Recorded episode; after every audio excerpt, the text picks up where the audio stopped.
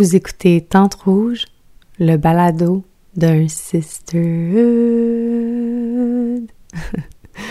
J'essaie tout le temps de faire des variantes. C'était pas ma meilleure, celle-là. Allô, bienvenue pour un autre épisode euh, du balado.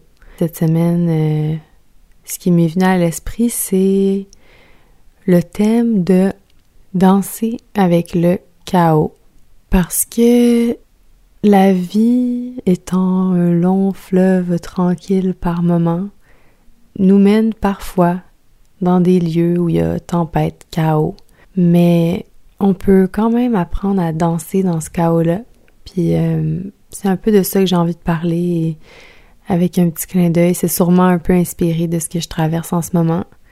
Fait que si ça peut me servir, ça peut vous servir. Euh, pour l'épisode, je me suis servi un verre de vin j'ai mis des chandelles, je ferme mes yeux, puis je me laisse guider. Puis j'espère que ça va vous trouver et que ça va vous parler. Alors voilà, on commence avec euh, notre douce chanson, puis on se retrouve juste après pour le début de l'épisode Danser avec le chaos. Bonne écoute!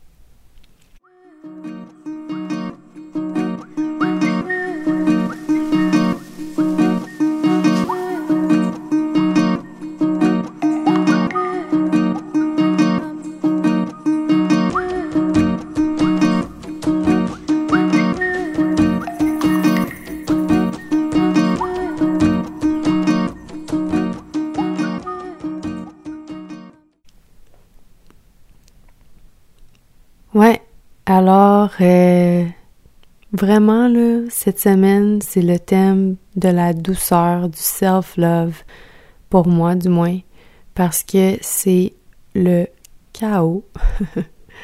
Et eh oui, c'est le chaos. Mais euh, ça va, hein, c'est pas c'est pas juste négatif le chaos, c'est juste que ça amène son lot de défis, puis son lot d'émotions, son lot de mouvements.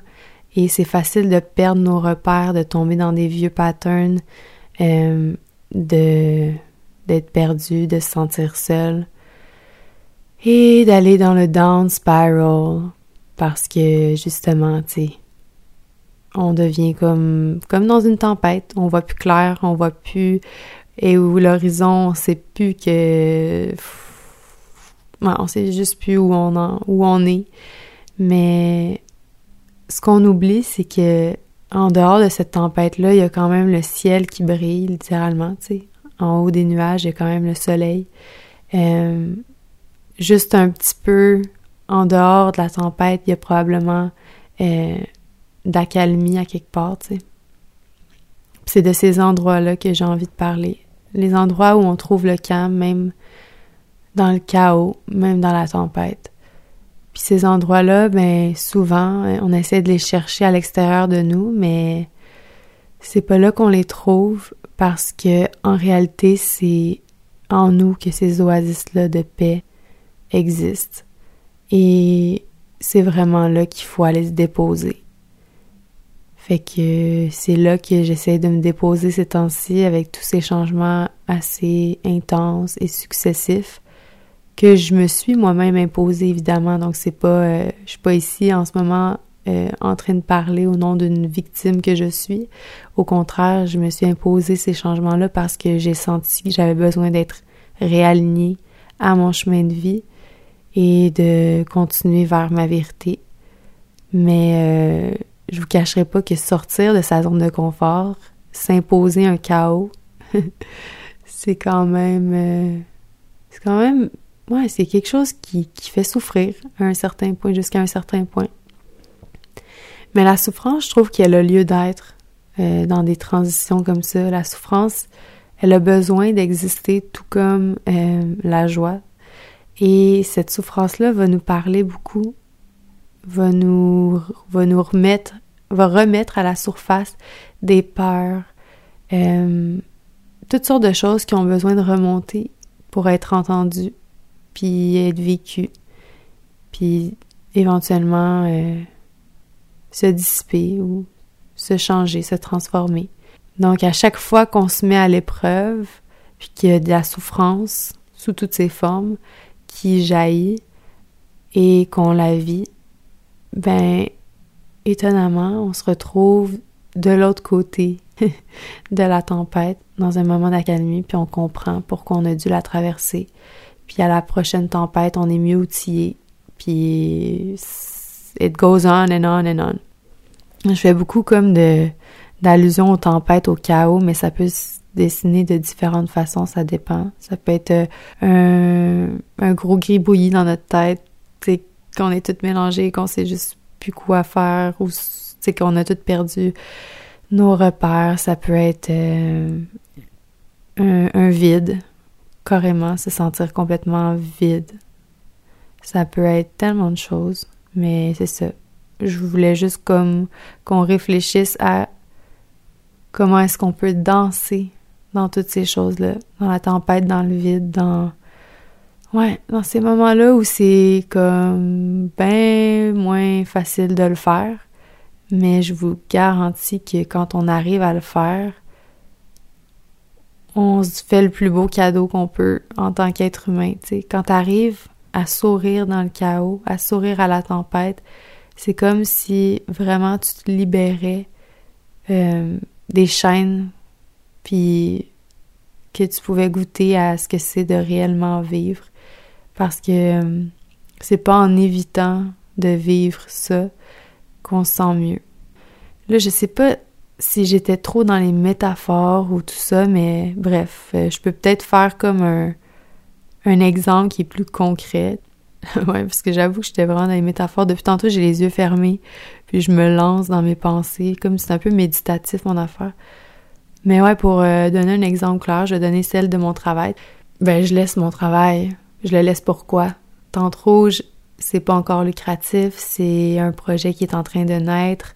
Est-ce que ça va fonctionner? Est-ce que ça fonctionnera pas? Je le sais pas. Donc, je quitte un endroit qui est confortable, qui est sécurisant, pour un endroit qui est confortable, vraiment confortable, mais qui est pas du tout sécurisant, dans le sens où je connais pas où il va aller ce projet-là, je, je sais pas qu'est-ce qui va advenir de ça, fait que c'est super difficile de, de m'asseoir là-dessus, puis en même temps, pourtant trop, j'ai des dépenses à faire, parce que je veux que ça puisse fonctionner, donc j'ai des outils à me procurer, j'ai des, des choses à faire qui sont en lien avec ça, donc c'est un autre un autre saut dans le vide, d'un sens, parce que là, monétairement, je dois débourser des sous que j'ai plus de revenus pour débourser, en tout cas pour appuyer tout ça. Fait que quand tu te mets à penser à ça, ça donne vraiment le vertige, puis ça te met dans un chaos, puis tu peux facilement douter puis revenir à euh, sur ta décision puis dire oh non écoute finalement je vais vais pas quitter. C'est tellement confortable et sécurisant que je préfère pas passer au travers de cette souffrance-là, je préfère revenir à ce qui était confortable. Ça peut être une relation,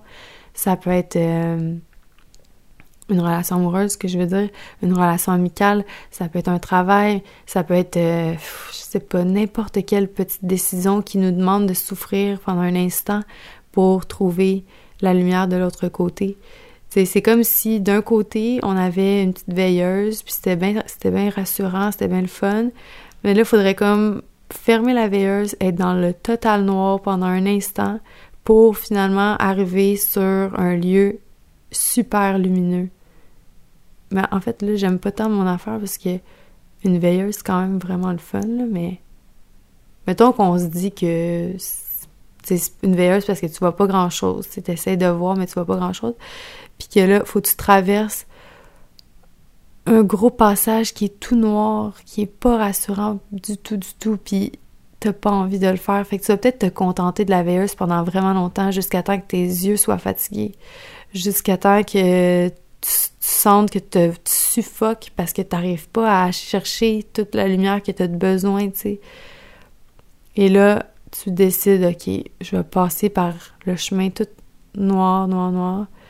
Tu sais, on dit noir, là, mais c'est juste c'est obscur, le, chemin obscur, ou le chemin qui n'a pas de repère, le chemin qui est pas, euh, pas évitant.